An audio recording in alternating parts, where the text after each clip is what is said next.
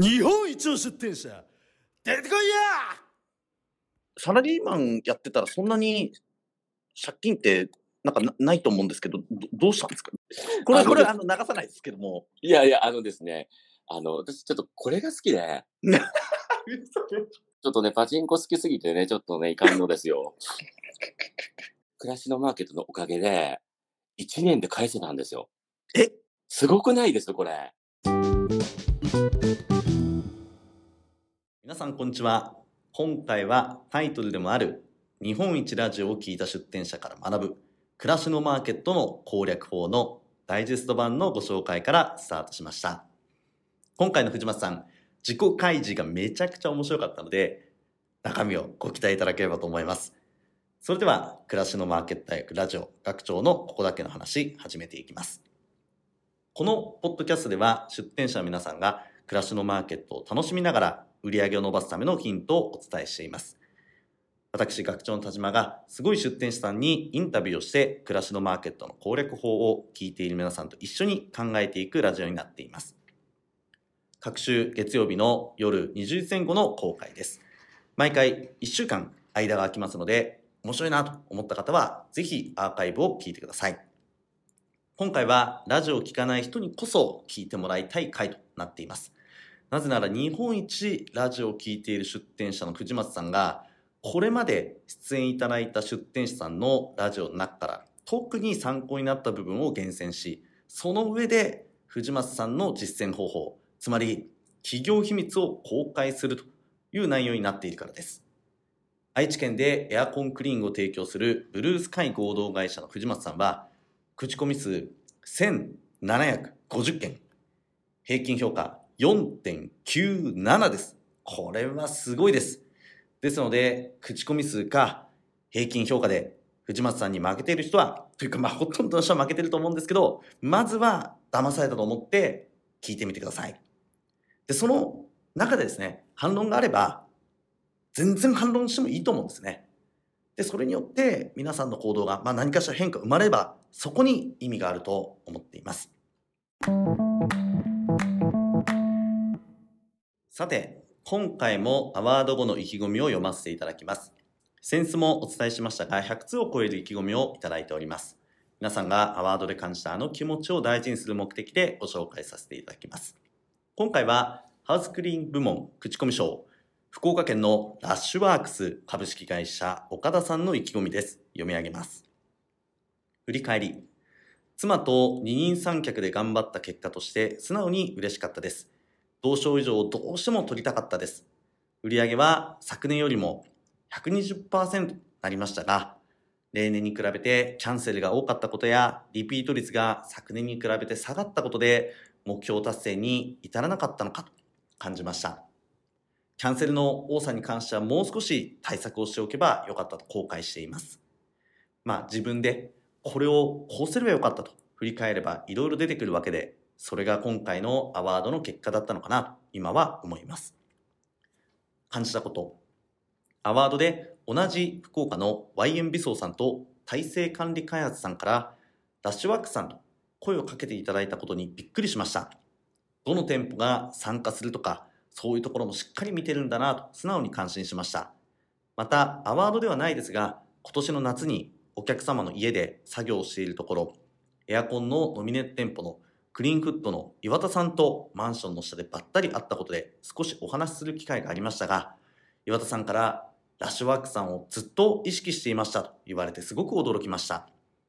こうして目標を同じとしている近隣の店舗さんとお話しできたことが嬉しく思いますし、東京や関西の店舗さんが輝いて見える理由もなんとなくわかります。ただ、アワードの構成上、田島さんはじめ、御社のスタッフの方と一言も話せなかったのが残念に感じました。意気込み。来年も今まで同様に夫婦二人三脚で頑張ります。4年もノミネートしていただくと、さらに上を取るにはどうすればいいのかというのはもう分かっているつもりです。お客様のことをどれだけ考えられるのかというのが根本ですし、その結果が口コミやリピートにつながるわけですので、引き続き精進していきます。博多より愛を込めて。いやー、すいません、小川さん。福岡から、博多から来ていただいたのに、アワード当日はお話できなかったですね。えー今後の反省とさせてください。えー今年2月17日の九州サミット、こちら私も来ますので、その時にたくさんお話をさせてください。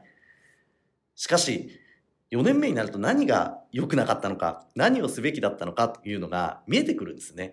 あの、岡田さんもおっしゃるように、お客様のことをどれだけ考えられるかというのが答えだというふうに私も思っています。それを今年も奥様と二人三脚で追求していただきたいです。岡田さん、素敵な意気込みをありがとうございました。次回も全国の様々なカテゴリーの出店者さんの意気込みを紹介していきます。では、ここからは日本一ラジオを聞いた出店者から学ぶ暮らしのマーケットの攻略法のコーナーです。冒頭でもお伝えしましたが、藤松さんのお人柄が見えて本当にこれは面白いです。私がラジオ収録で初めて面白すぎて泣いた回となります。早速聞いてください。今回は愛知県でエアコンクリーニングを提供するブルースカイ合同会社の藤松さんにラジオの活用方法についてお話しいただきます。藤松さんよろしくお願いします。あよろしくお願いします。で、昨年はあの藤松さんに有料プランってぶっちゃけどうなのというテーマのラジオでも出演をしていただきました。藤松さん、前回のラジオ出演されてどうでしたか？ご自身として感想というか。あーもう自分が出たラジオも何回も実は聞いてるんですけど、まあ聞きますよね。聞きますね。なんかもう、緊張しすぎて、もうなんか、別人になってましたね。で今回はあの台本前回結構がっちり決めてお話しいただいたんですけど、台本なしで、はい。えー藤松さんらしくあの好きなように話していただきたいなと 思っております。で。はい。はい。あのー藤松さん、今ちょっとお話もありましたけど、はい。実はその、暮らしのマーケット大学のラジオを、はい。もう一番聞いている出展者さんということで、はい。うん、本当に聞いてると思います。自分で言う人すごいんですよ。なかなかいないんで。どんぐらい聞いてるんですか？うーんちなみに、あの、前回、林さんの第1回目があったと思うんですけど、金賞の。はい。あ、前回のやつですね。そうですね、前回、すでにもう4回聞いてるんですよ、ね。いや、聞いてすぎですよ。多分、林さん1回ぐらいしか聞いてないと思いま本人聞いてない1回しか聞いてないですか？す。それかもしかしたら聞いてないと思あいます。あその可能性もありますね。なので、前々回の殿岡さんもすごいやっぱりカテゴリーが違いますけど、なんかすごいやっぱりためになるお話もありましたし、殿岡さんも4回聞きましたし、すすごいですね。着付けでもうカテゴリー関係なくても4回聞いちゃうんですね。まあ実はその、私、パソコンもそうですけど、タブレットとかスマホとか、まあ数台なんかいろいろ持ってまして、はい。すべてにこう、アプリが入ってまして、あ、え、あの、Spotify のアそうです、プリそうです、そうです、そうです。すごい。はい。なので、寝室にもリビングにも、もちろん使ってる iPhone もそうですし、はい。どこにいてもそのアプリが立ち上げれる状況にあるので、はい。いつでも聞けるんですよ。実は。なんかこう、いつの間にかこう、アプリを立ち上げちゃってるんですよね、いつの間にか。いや、おかしいっすよ。うん。あそうですか。そうなんです、そうなんです。ええあの、なんでそんなに藤松さん、ラジオ聞いていただいてるんですか？そうですね、あのーやっぱきっかけが、アワード全員野菜2021年だったと思うんですけど、はいはいはい。の3回目はい。あのーフューチャーヒルフレームの広瀬さんの回なんですけど、はい。これを聞いたときに、ちょっと衝撃すぎて、ええおーその回から虜になっちゃったんですよね、実は。あ、そうなんすか。そうなんです、そうなんです。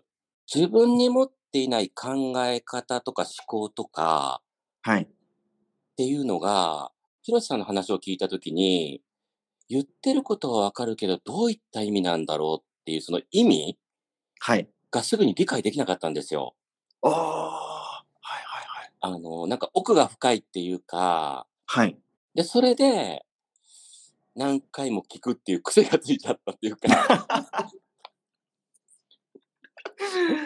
そうなんですね。そうなんですよ。なので、あの、口コミの考え方とかもなんか衝撃を受けるじゃないですか、あの考えあ方って。ね。はい。うん。あ、そういう考え方を持ってる方がいらっしゃるんだっていうので、なんかこう、ラジオ好きになりましたね。おー、なるほど。ありがとうございます。いいや、広瀬さんに最初出てもらってよかったです。でも、ふ広瀬さん最初出ないで、なんだったら、多分藤松さんこんなに聞いてくれなかったっすもんね。うーん、いやー、まあでも林さんでも、林さんでもってなんすか？いやいやいや、あの、伝えさんでもいいんですけど、あの、出ますよ。出てこいや結構ラジオって、バーって聞いていくじゃないですか。はい。でもその一言一言に皆さんの思いとか考えが詰まってたりするんで、うん一回聞いた時よりも二回三回聞いてった時の方がよく分かったりとかっていうの結構ありますよね。そうなんですよ。あの、自分のその心情の、まあいろんな感情の持ち方によって、聞き方というか聞こえ方が変わったりとか、ああ、はい。前回気づけなかったことに改めて聞くと気づいたりとか、で、本当にこう、いろいろこう話を聞いていくと、あ、これってこういったところにつながってるんだなっていうのが分かってきたりとか。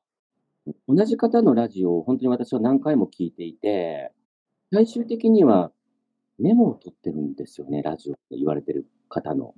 あの、ちょっとこれあんまりお見せしたくないんですけど、おお、びっちり書いてある。出てこいやエアコンクリーニング歴で言うと、今何年目ぐらいになるんですか？えーっと、今ですね、歴で言うと4年目ですね。で、本当に粒の素人が始めましたっていう感じの。あのああ、そうなんですね。うん。もともとドコモショップにいまして、私。あ、そうなんですか？ももともとドコモショップなんですそうなんです。もともとドコモショップで3店舗統括するようなところの立場まで行ったんですけど、すっごあそうなんですか？そうそうなんです、そうなんです。まあ、ただやっぱり、あの、どうしてもこう、立場が上がっていくと、はい。窓口からは離れるじゃないですか。はい。で、基本的にはこう、なんて言うんですかね、いつもこう、現場にいたい人なので、の エアコンクリーニングやろうっていうのは、なんかどうどういうつながりだったんですか、もともとそのドコモに入る前に、はい。コピー機の修理をしてたことも10年間ぐらいあるんですよ、私。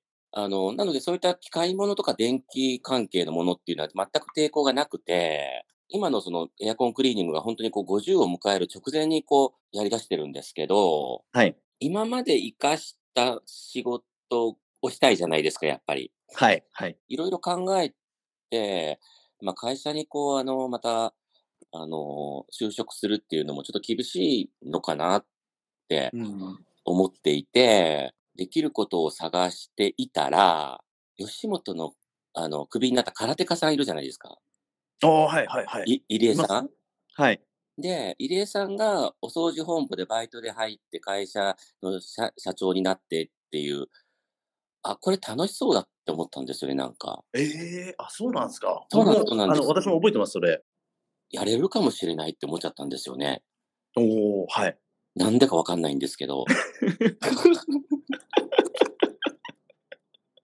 そこは、そこは突然ちょっとあんまりロジックないんですね。そうなんですよ。ない、ないんですよ。直感的な。なんとなくほんと直感的に、直お客さんと対等にお話ししたいレベル、あの、立場にいたいので、はい。なんかこう、うってつけじゃんって思って。あまあ確かにそうですよね。そうなんですよ。出てこいや最高、やろうと思った時に、はい。あの、軍資金がなかったんですよ、私全く。ちょっとこれ、はい。もうぶっちゃけのお話なんですけど、はい。えーっと、550万ぐらい借金あって、ああ、いや、あの、以前いただいた資料にも、その借金があって、もう何にもないとこからスタートだっていう、まあ、何もないというか、むしろマイナスからのスタートみたいなお話だったんですけど、あの、サラリーマンやってたら、そんなに借金ってなんかなないと思うんですけど、どどうしたんですか？どまあ、聞いていいのかわかんないですけど、これ、これ、あの、流さないですけども。いやいや、あのですね、あの、私ちょっとこれが好きで、嘘で嘘さんまちゃん全然キャラと違うじゃないですか。そうなんですよ。で、そうなん。ですよ。で、ちょ。っと、出る、出るまで、ちょ。っと出るまで、いあの、銀行に行ってお金を出してまでやっちゃうタイプで、まあ一番危険なやつってやつなんですけど、危険なやつですね。ああ、面白い。でそういうのがあって、はい。まあ、ちょっとこう気づいたら、あれ？振り返ってみたら500万以上になってるぞって思って、はい。いやでも、そっからのサクセスストーリーでもすごいですよ。俺はあ1年で、はい。あの、本当にこう、あの、暮らしのマーケットのおかげで、1年で返せたんですよ。え？すごくないですこれ。1年ですよ。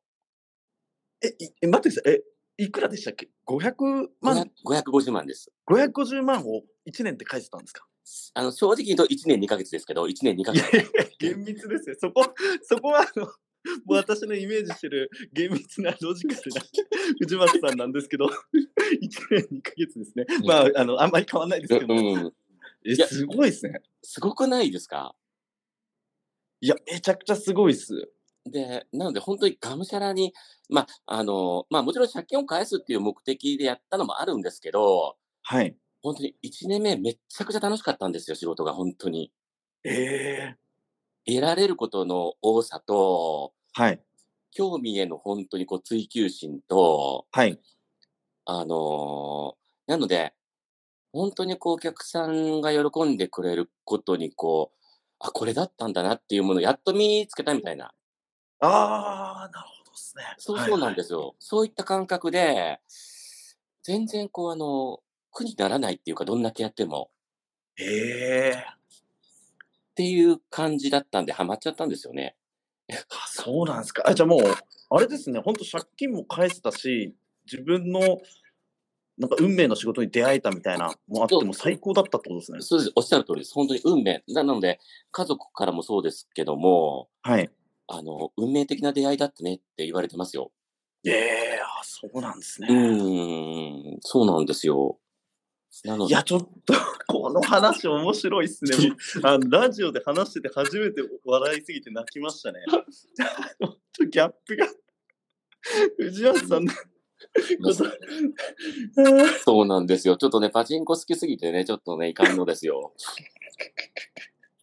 ドーンってどんなことも突き進んじゃうって感じなんですかあね。あー、そうですね。まあね、なんか、イノシシっぽいのかもしれないですね。うとことんやっちゃう人なんだなってのわかりますね。うーん、そうなんですよ。1000万近い売り上げ多分やってたんですよね。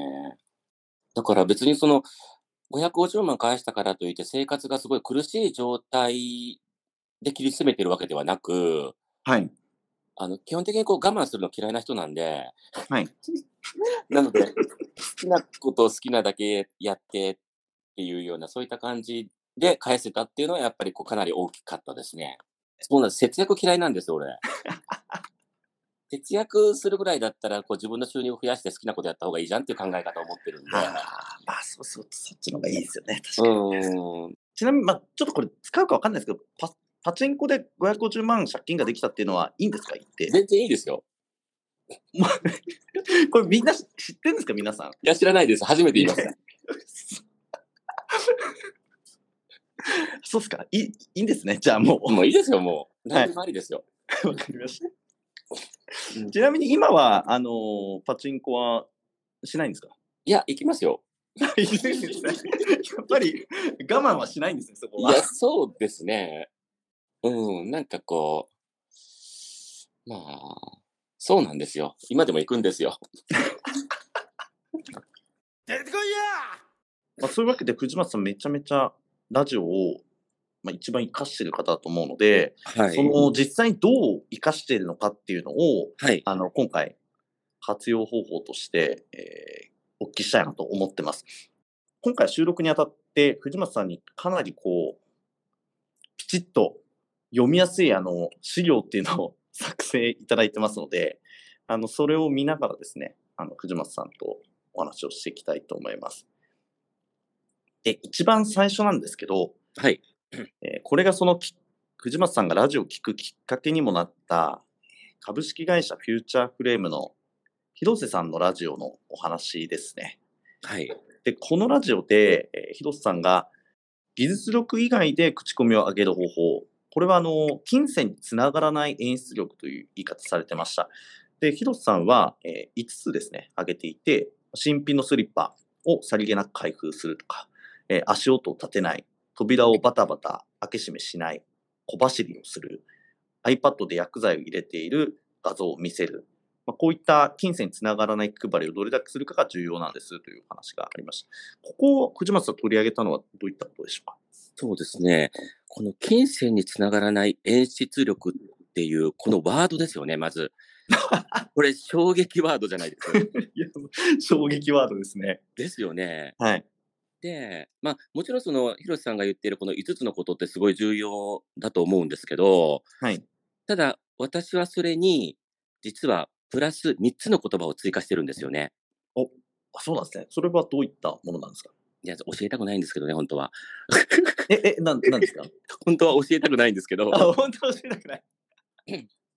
ぜひ教えてください。すいません。はいここはも そうですね。まず一つ目なんですけど、皆さん、こう、お伺い、お客様のところにこう、ピンポンって鳴らして、う。はい。で、お客様がこう、中から出られてくるじゃないですか。うん元気に。で、普通、こう、自己紹介を皆さんされる方が多いと思うんですけど、まあそうですね。あの、こんにちは。えー、クラマクリーンの立場です。みたいな感じですよね。そうですよね。通常、あの、本当に名乗りと呼ばれる部分をされると思うんですけども、はい。でもその前になんか一言足らないっていうふうに私は思っていて、その前の一言。はい。で、何、何、何が足りないっていうと、はい。これってクロアを通じてのご注文をいただいてるわけじゃないですか。はい。注文をいただいたことの感謝のお言葉って皆さん言われてますか？おー、これはどうなんでしょあの、まあ、私の場合、ご注文いただいてありがとうございますって言ってから、う。はい。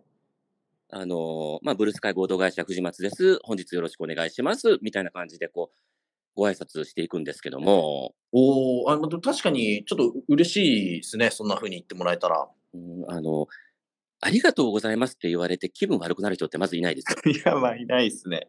はい。よっぽどひねくれてる人じゃない限りは。ですよね。はい。ぜひこれ、あの、ラジオ聞かれてる皆さんに本当にお願いしたいのが、明日から、このラジオ聞いた次の日からで結構なんで、ご注文ありがとうございますって必ず言ってほしいですね、このワードは。おうーん、これ非常に有効的だと思いますし、ー。はい。なんかこう、お客様の、あの、表情が一瞬明るくなるんですよね。ああ、はいはいはい。うーん。なので、これがまず一つ目ですね。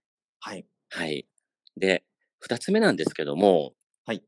あのーまあ、あくまでも私の場合はエアコンクリーニングが終わった後、まあ、クロージングの時に、あの、お声掛けをしている内容が一つありまして、今日のクリーニングにご満足いただけましたかって、ヒアリングしてるんですよね。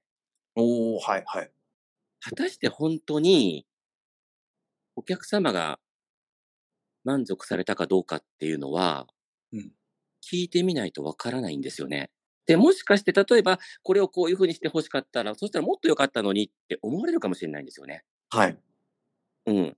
で、もし何かの改善点があるならば、はい。その場で消し込みしておけば、うん。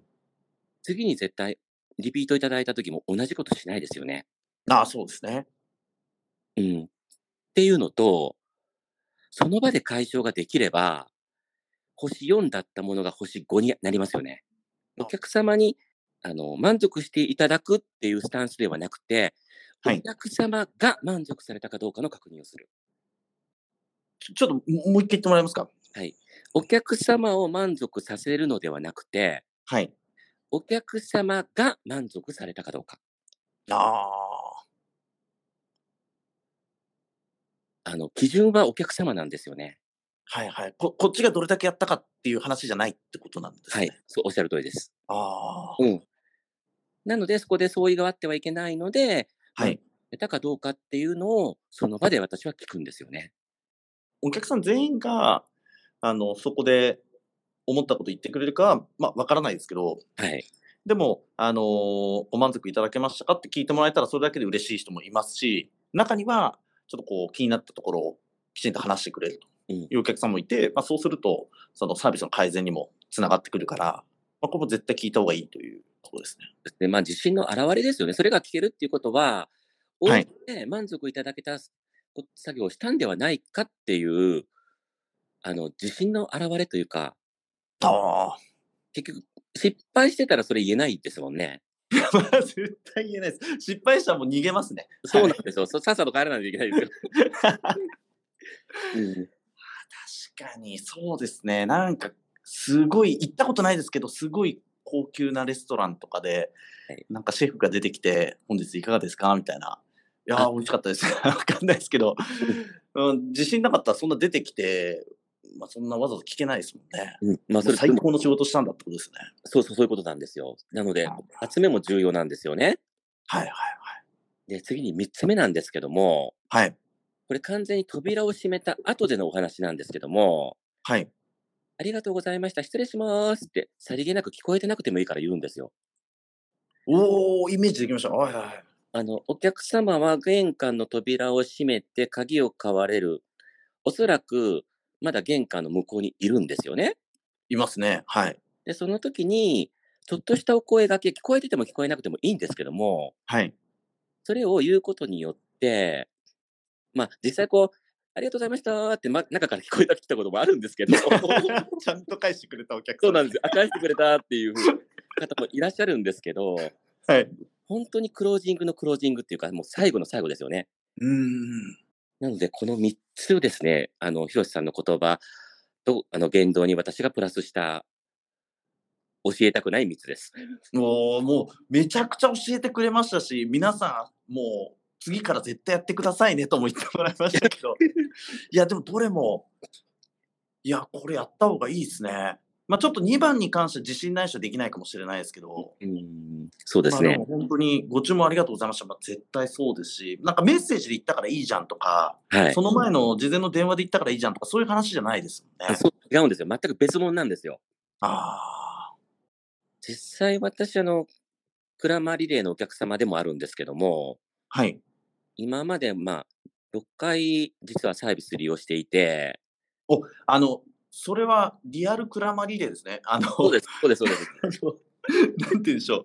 こう藤松さん自体がもう本当にクラマをどんどん使ってるお客様にもなってるというお話ですね。はいそういうことです。あ、はい。あ、で、6回使っていって、言われたこと一回もないんですよね。うわ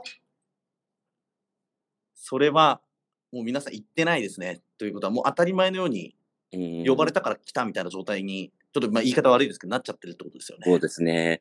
で、一応やっぱお客様って、はい。いろんな方のページを見て、やっぱり吟味というか、どの業者さんにしようかなって、すごい相当悩んでるんですよね、お客様って。私もあの実際すごい悩みますんで。あうーん。で、悩んだんだけど、なんかこう、物足りなさを感じるというか。あ。はい。うんあ、そっか。お客さんの立場で言えばめちゃめちゃ吟味して、悩んで悩んで、このシーン決めたって頼んでるのに、はい。結構あっさりと、ただサービスして帰るみたいな感じなんで、はい。ちょっとこう、拍子抜けっていうか、あ、そうです、そうです。あそういうことですね。うんなんか別にね、皆さんこう、本当にこう、いいお仕事されるんですけど、はい。うーん、なんか、さらにプラス一言あったら、もっといいのになーって思いながら、いつもこう、お客様やってます。ああ、なるほどですね。そのなんか、あれですね、お客様をやるっていうのもすごい大事なことですね。あの、すごい大事だと思います。本当にあの、特にカテゴリーめっちゃ増えてるじゃないですか。はい。うん、なので本当に、あの、生活していく上で、使えるサービスっていうか、本当にいっぱいありますもんね。ああ、確かにそうですよね。うん。なので本当に、あの、経験をされたことない出店の方は一度お客様になって経験していただきたいなっていう、そういうふうに思いもありますね。ああ。なんかプロで、だからこそというか、普段からやってるからこそ、結構当たり前になっちゃうみたいなのがあると思うんで、他の人の作業を、まあ、見て、まあ、作業というか接客になるんですかね。はい、そうですね。サービスを見ると、こう、あれ足りないぞみたいな、まあご自身の部分も含めて、はいこうすごく学びがありそうですね。うん、かなりあると思いますね。ああ、なるほどですね。うんあ、じゃあまあ、ありがとうございます。その3つが、をプラスしてまあやってるということで、そうですね。さらに、えー、リアルなクラマリレーで、ご自身でもどんどんどんどん、こう、お客さんになって暮らしのマーケット頼むといいよというそうですねすね。はい、おすすめです。ありがとうございます。今回はここまでとなります。しかし、藤松さんがパチンコで550万円の借金をしていたと。これ意外でしたよね。しかも出店1年目に暮らしのマーケットで1000万円売り上げて、パーンと完済したというのも驚きですよね。まあ藤松さんやっぱ真面目なんで、あの、1年2ヶ月っていうふうに言ってましたけど、まあ1年ですよね。これすごいですよね。で、やっぱりまあ藤松さんといえば、真面目なお人柄いうイメージが強いので、まあそのギャップっていうのが面白かったですよね。まあこのあたりの、なんていうんですかね、自己開示のうまさっていうのも人気の秘密、秘訣なんじゃないかなというふうに思いました。前半のお話で私が一番印象に残ったのは、6回藤松さんがお客様として暮らしのマーケットで頼んで、6回ともこの度はご予約いただきありがとうございますと言われたことがないという現実、事実ですよね。うん、言葉をもう選ばず言うと、正直結構やばいと思いました。まあ、気持ちがこもってれば言葉じゃないっていう話はあると思うんですけど、ただまあ、6回頼んで6回ともそれがないっていうことですから、またその気持ちも感じるところがなかったのかなとか、ちょっと思いましたね。まあ、技術がすごくいいというだけに、とてももったいないなというふうに思いました。皆さんもぜひお客様になって暮らしのマーケット頼んでみてください。たくさん気づきがあるんじゃないかなと思います。そして続きは次回後半でお伝えします。日本で一番ラジオを聴いている藤松さんがゲストの出展者の皆さんのお話を聞いて何を学んで何を実践しているのか次回も楽しみにしていてください。というわけで今回のラジオはここまでになります。2月17日の九州サミット、3月3日の沖縄サミットを皆さん楽しみにしていてください。九州サミットの申し込みは2月7日までとなっておりますが、まあ、締め切り後でも席が空いていれば大歓迎ですので、諦めずにお申し込みいただければと思います。お待ちしてます。それでは今日もお仕事お疲れ様でした。今日も元気にいってらっしゃい。